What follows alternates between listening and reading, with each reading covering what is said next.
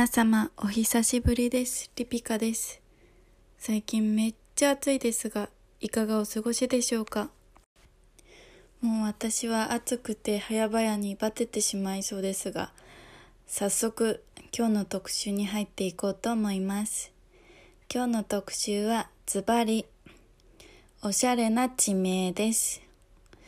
まあ日本全国各地におしゃれな地名はあると思うんですけれども今日はまあ皆さんももしかしたら馴染みが比較的あるだろう。関東地方のおしゃれな地名についてリピカが語っていきたいなと思います。さあさあえっ、ー、とですねまあいろんな紹介したいおしゃれな地名があるのでちょっとレベル別に分けてみました。まずベーシック級で初級中級上級名人級と分けてみましたので一個ずつ語っていけたらなと思います。まずベーシックなものですね。もうみんなが知ってるっていうものなんですけどまず銀座。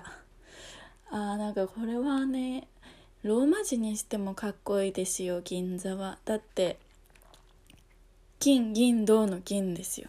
銀が取れるところですよ。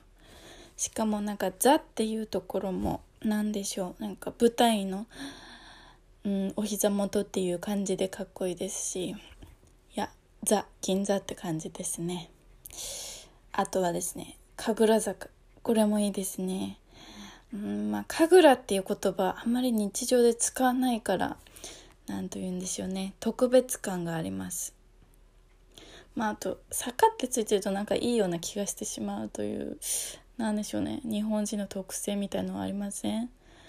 行人坂とか。なんかちょっとね由緒正しい感じがしてしまうんですよね。っていう感じで神楽坂も好きですね。あとまあ漢そうですね。漢字でもかっこいいしあ英語にしてもねかっこいいですよね。神楽坂のあの G の後の U を抜いちゃったりして神楽みたいなかっこいいですよね。あともう一個ね坂関連でねやっぱ乃木坂もかっこいいですよね。まああの乃木坂のアイドルグループもありますけどもその前からも乃木坂っていう名前は何て言うんでしょうね。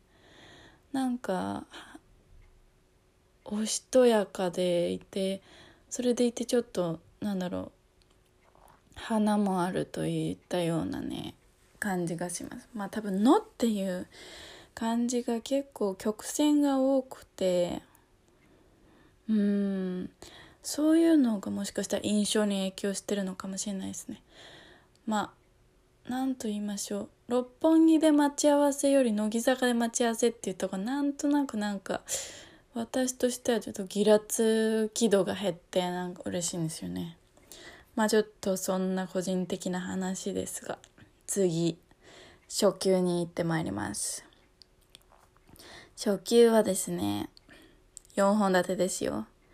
まず1個目。清澄白河。いやーなんか四字熟語ですよね。清澄白河は。なんでしょう。うんなんかもう爽やかな感じしか使ってないんですよね。清澄白河は。清い澄んでいる。白い川が流れる。ああもう涼しいじゃないですか。夏にぴったりですよ。もう清澄白河っていうドリンクをもうサントリーかどっかから出してしまえばいいんですよもう。まあそんなところでね。まあちょっとそうですね。駅から降りてみると別にそんな涼しい感じはせず。まあただなんでしょうね。広々としたあの印象を受けるんですけれども。まあこちらは本当にうん特に何でしょうね。なんか地方から東京に出てきた方なんかも感動されるんじゃないかと思っておりますが。はいはい。では次ですね。えー、初級の2番目。こちらも4文字熟語ですよ。三軒茶屋。あーこれもいいですね。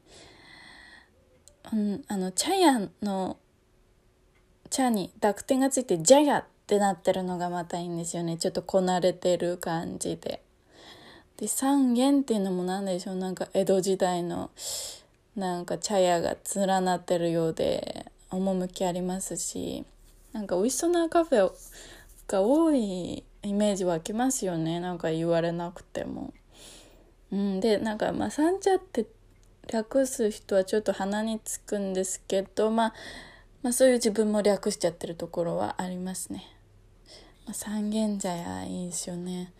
三軒茶屋でお茶しようみたいに言ったらなんかあ自分も大人になったなって思っちゃったりねするかもしれないさあさあ次行ってまいりましょう次は天王洲アイルですこちらはね比較的新しい駅の名前だと思うんですけれどもうんあのカタカナと漢字の組み合わせが結構珍しいので目を引きますよね。で天王洲っていうのも何でしょうなんか強そうっていうかもう王様だしうんあと「アイル」っていうのもねなんかずるいですよね。島とかじゃなくて「アイル」っていう風につけたのがなんかセンスを感じますね。どうやって決めたんですかね？天王洲アイルの駅名って。なんか投票とかなんですかね？いやーすごいなと思いますよ、まあ、天王洲アイルそうですね。あの結構海の近くで確かにその街自体の印象も結構なんでしょうね。うん。人が作ったなんか近代的な街って感じしますよね。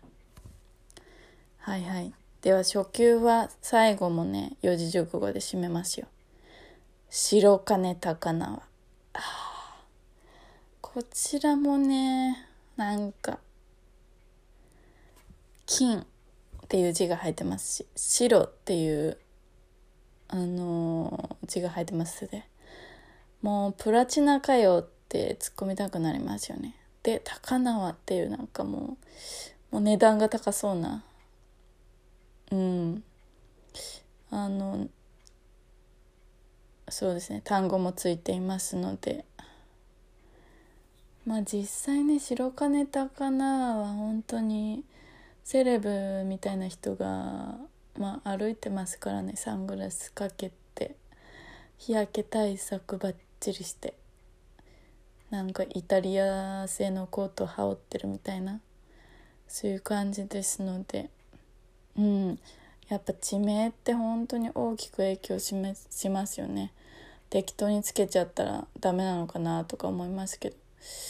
まあでもそうですね。なんか地名とその街にギャップがあったとして。うん。もうなんかそれも可愛く映ったりするのかなと思いますけどね。はい。そんなところであの初級は終了になりますがちょっとまだまだ紹介したい中級上級名人級もあるんですがすんごい分量が多いのでまたあの機会にしたいと思います。それでは皆さん Google マップであのー、素敵な地名を調べるの楽しいですよ。好奇心が本当にポンポン広がりますよっていうのを最後にお伝えしようと思います。それでは Goodbye